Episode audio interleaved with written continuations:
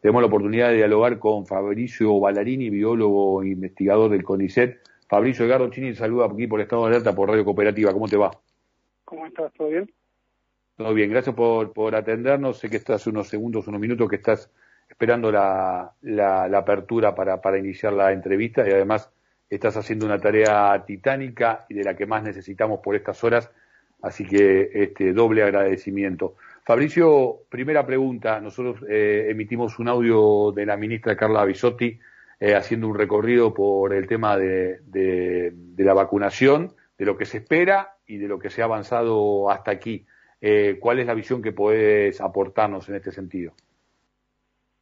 Y que la cantidad de casos que estamos teniendo es muy alto y que bueno, que hay que tratar de disminuir como sea posible con medidas desde la comunidad y medidas políticas para bajar la circulación y, bajar la cantidad de casos, mientras en paralelo se vacuna a la mayor velocidad y se consiguen la mayor cantidad de dosis. Recordemos que las personas que se vacunan no quedan inmunizadas de inmediato, por lo cual hay que entender que si uno comienza un esquema de vacunación hoy, recién va a estar con ciertas defensas dentro de tres semanas, por lo cual cuanto más retrasemos la circulación del virus o más la bajemos, en realidad es mucho mejor. Eh, vamos, vamos al hueso, digo, porque vos uno sos un hombre de la ciencia y la gente de la ciencia, este, me pasa con, con mi médico y demás, no andan con, este, tienen, tienen un, un diálogo permanente eh, con, con el mandato de, de la vida y de las transformaciones, una de ellas que, que puede ser el, el dejar de existir como seres humanos. Así que digo, a ver, eh, vos decías recién el tema de la inmunidad que te permite eh, la, la, vacuna. Eh, ¿Qué pasa cuando atravesás la enfermedad? ¿Quedás realmente con, este, con anticuerpos necesarios? ¿Por cuánto tiempo? ¿Quedás con la posibilidad de no contagiar? ¿Por cuánto tiempo? ¿Qué es lo que sabemos? Sabemos muy poco y por otro lado sabemos mucho comparado al año pasado. Eh, Si te contagiaste de, de la cepa inicial o de la variante inicial, la única que conocíamos el año pasado, eh, la inmunidad que pueden tener las personas que se contagiaron está alrededor de los, de los seis meses, digamos, por lo que se sabe. Pero bueno, depende de los cuerpos, depende de la carga viral, así que no es una regla específica. Lo que está en duda en la actualidad es que las nuevas cepas que están circulando, sobre todo en el AMBA, con mucha frecuencia, capaz que la escucharon, pero la cepa de Maná o la cepa de Reino Unido, no se sabe hasta qué punto esas, esa inmunidad de las personas que se contagiaron y se recuperaron sostiene una defensa ante ese nuevo virus. Por eso, en muchos casos se habla de una nueva pandemia, de unas nuevas reglas del juego, porque parece que volvemos a, al casillero inicial. Eso está por ver.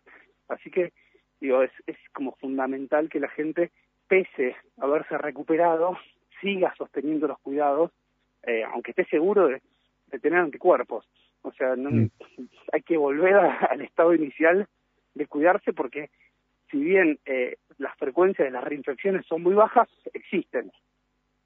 Sí, vos sabés que ahora se está este, invitando a esta posibilidad, que no sé muy bien, te pregunto incluso como, como parte este, de, de, esta entrevista, digo, hasta qué punto sirve eh, se está invitando a hacerse este estudio que incluye la extracción de sangre para saber eh, hasta qué punto has quedado con eh, ciertos anticuerpos después de haber pasado por la enfermedad o incluso después de haberte vacunado con, una dosis o, o demás eh, instancias. Incluso esto también se está convirtiendo en una suerte de, de negocio porque hay muchas entidades privadas que lo, que lo están ofreciendo. No sé si vos eh, a vos te parece que, es importante que es importante hacerlo y te agrego esto eh, digo por, por una cuestión de muy cercana siento que lo que se vivencia es que eh, en el seguimiento que te puede hacer una obra social en el seguimiento que te puede hacer el hospital público en el cual este, te hiciste el PCR o en el seguimiento que te puede hacer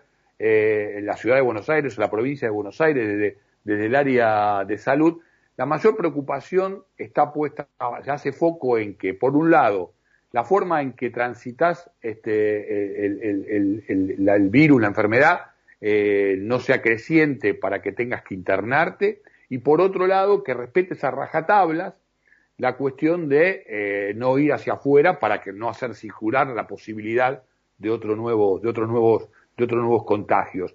Después todo lo otro es como que queda en un gran interrogante, incluso el tema de la secuela, ¿no? Por ejemplo, la pérdida de olfato.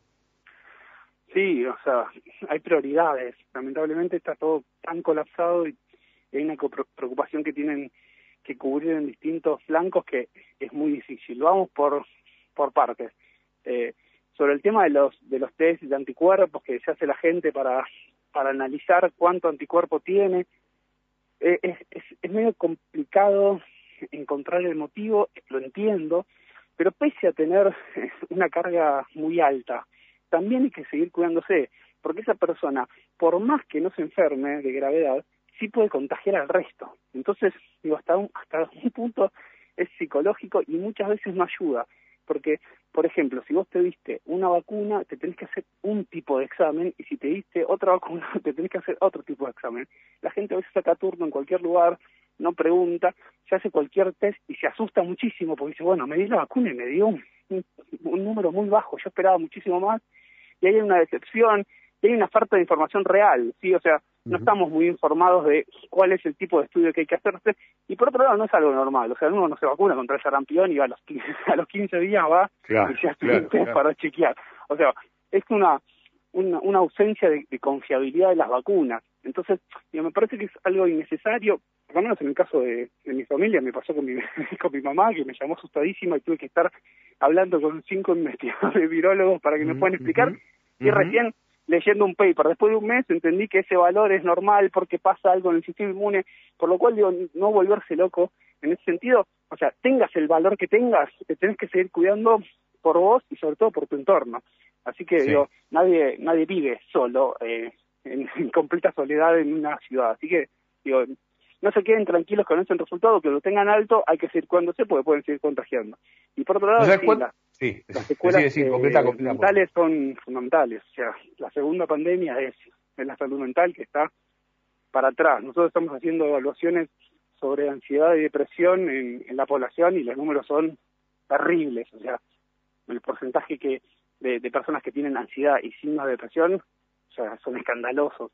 Así que sí, hay que prestarle mucha atención a eso, sobre todo para las personas más, más adultas o los más jóvenes que están en momentos más complicados. Mm. Eh, no sabes cuánto, cuánto valoramos este, todo lo que estás compartiendo con, con nosotros y además viendo, viniendo de un biólogo este, que busca, obviamente, la ciencia busca estar lo, lo, lo, más cerca de la verdad, de la certeza, ¿no es cierto?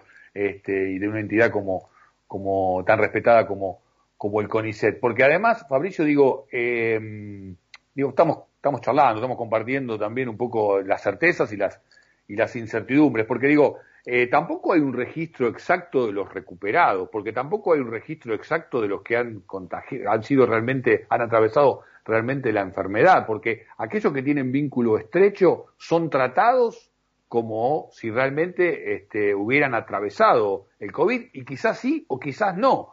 Con lo cual digo, y además, este, corregime todo lo que te parezca de lo que estoy expresando, ¿eh? pero digo, además está el tema de eh, cómo está constituida cada una de las vacunas.